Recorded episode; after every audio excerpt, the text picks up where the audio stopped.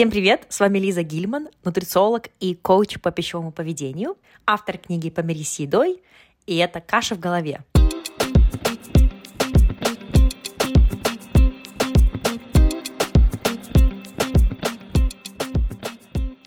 Номер один подкаст о питании, нутрициологии и пищевом поведении. Цель этого подкаста – давать вам научно обоснованную информацию о питании – и здоровом образе жизни. И если вы готовы к индивидуальному сопровождению и коучингу со мной, то мои контакты вы можете найти в описании этого эпизода.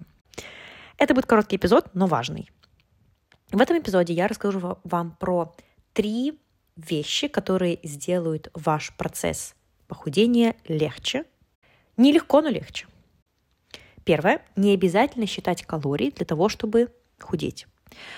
Кстати, под похудением я имею в виду снижение жировой массы, нежели просто снижение массы. Потому что, как правило, когда люди говорят «я хочу похудеть», они имеют в виду «я хочу снизить жировую массу». Потому что у нас есть жировая масса, у нас есть э, мышечная масса, и у нас есть вода и все остальное.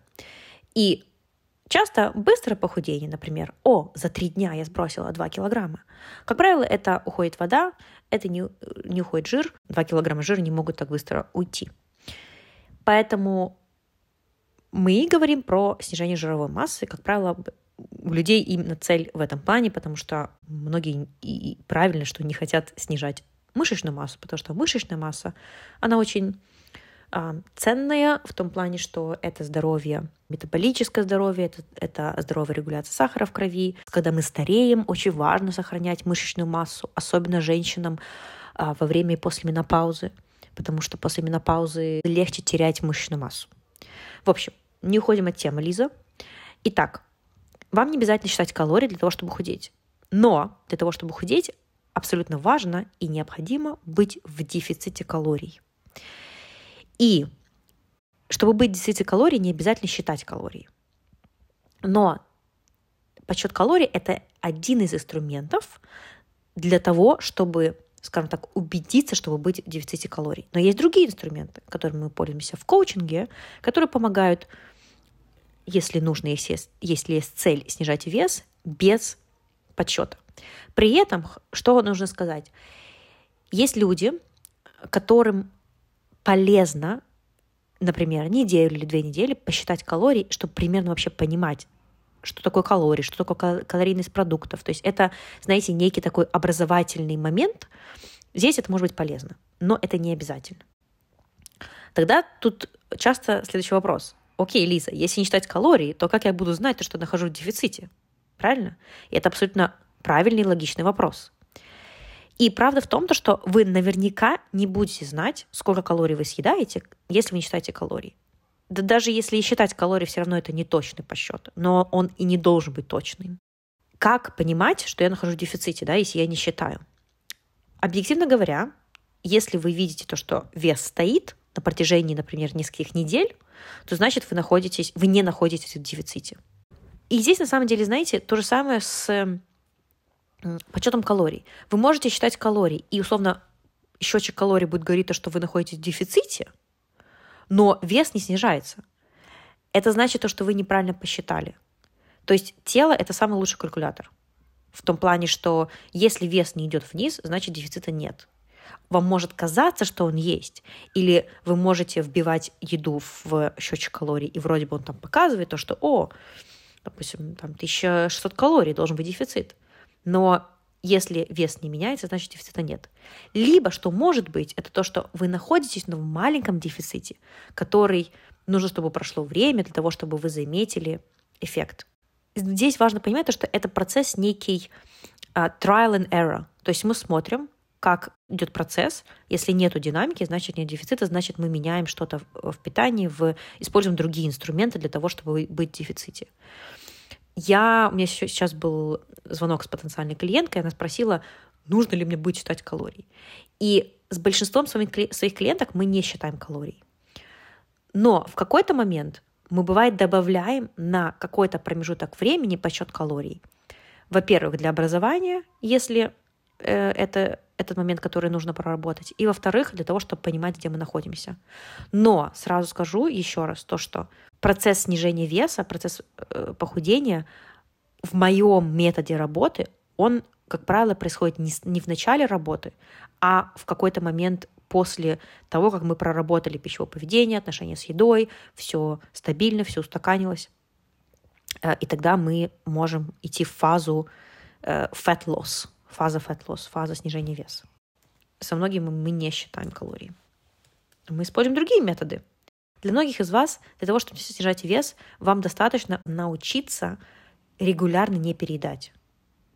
И это навык. И здесь идут навыки и осознанного питания, пищевые знания. И не обязательно это должно упираться в подсчет калорий.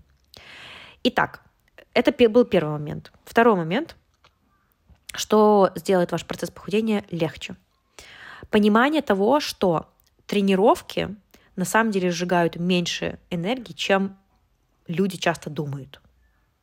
То есть во время нетренировочной активности, то есть когда вы двигаетесь в течение дня, вы ходите, гуляете, убираетесь по дому, э, размахиваете руками, когда разговариваете, эти вещи аккумулированы в сумме, они часто составляют больше затраченных калорий, чем, например, калорий, которые вы потратили во время тренировки. И что часто какую ошибку люди делают, это то, что смотрят, например, о, я за тренировку сожгла 300 калорий, пойду съем 300 калорий. Но часто съем 300 калорий – это не 300 калорий, а, например, 500 калорий. Потому что часто мы ошибаемся в плане того, сколько калорий находится в нашей еде. Это просто человеческая натура. Так все люди, даже вот профессионалы в теме питания, все равно делают ошибки, погрешности в плане предсказывания, сколько они едят. Это нормально. И мы это просто должны учитывать, вот и все.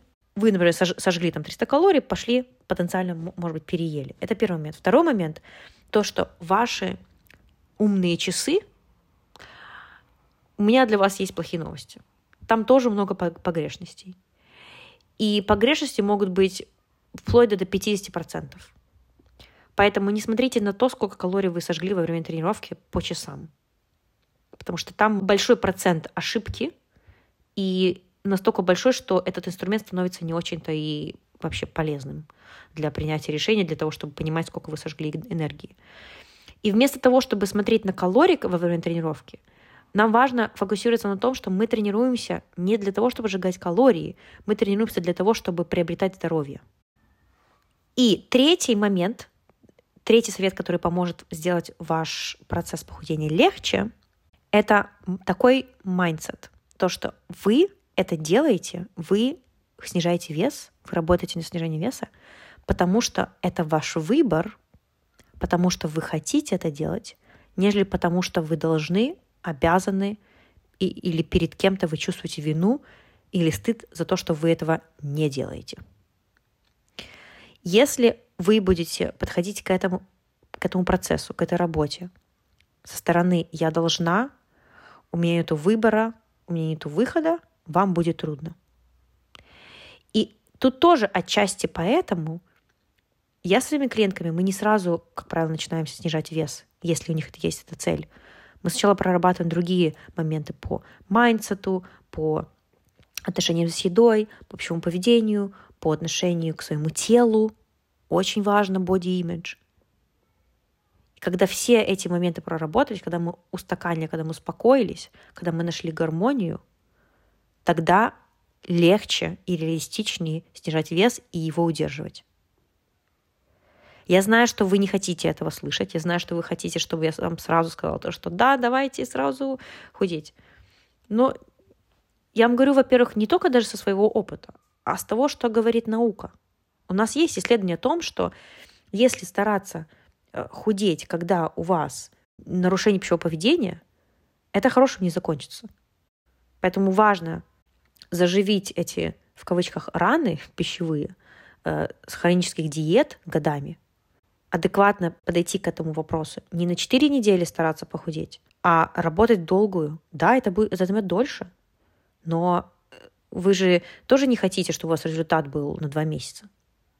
Да, стоит инвестировать больше времени, внимания на это, стараний, времени, но зато и результат будет долгосрочным.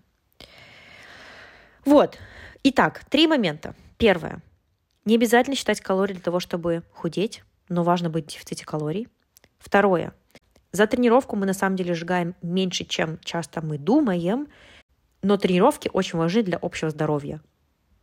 Да, они помогают создать дополнительный дефицит, а, но мы не смотрим на тренировки как на способ сжигания э, калорий.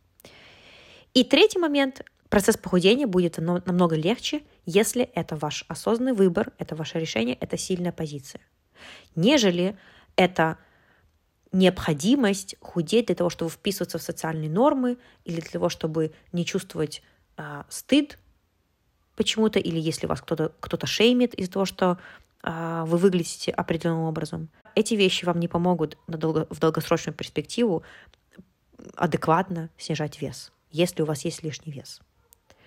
Это все на сегодня. Я надеюсь, что вам было полезно. Вот такой короткий эпизод сегодня. Если нужна моя помощь личная, в личном коучинге. Анкета на запись в коучинг в описании под эпизодом, также есть в моем инстаграме. Я буду рада с вами созвониться, обсудить проблемы, ваши трудности, ваш запрос, и тогда мы поймем, подходим ли мы друг другу. Все на сегодня. Пока-пока.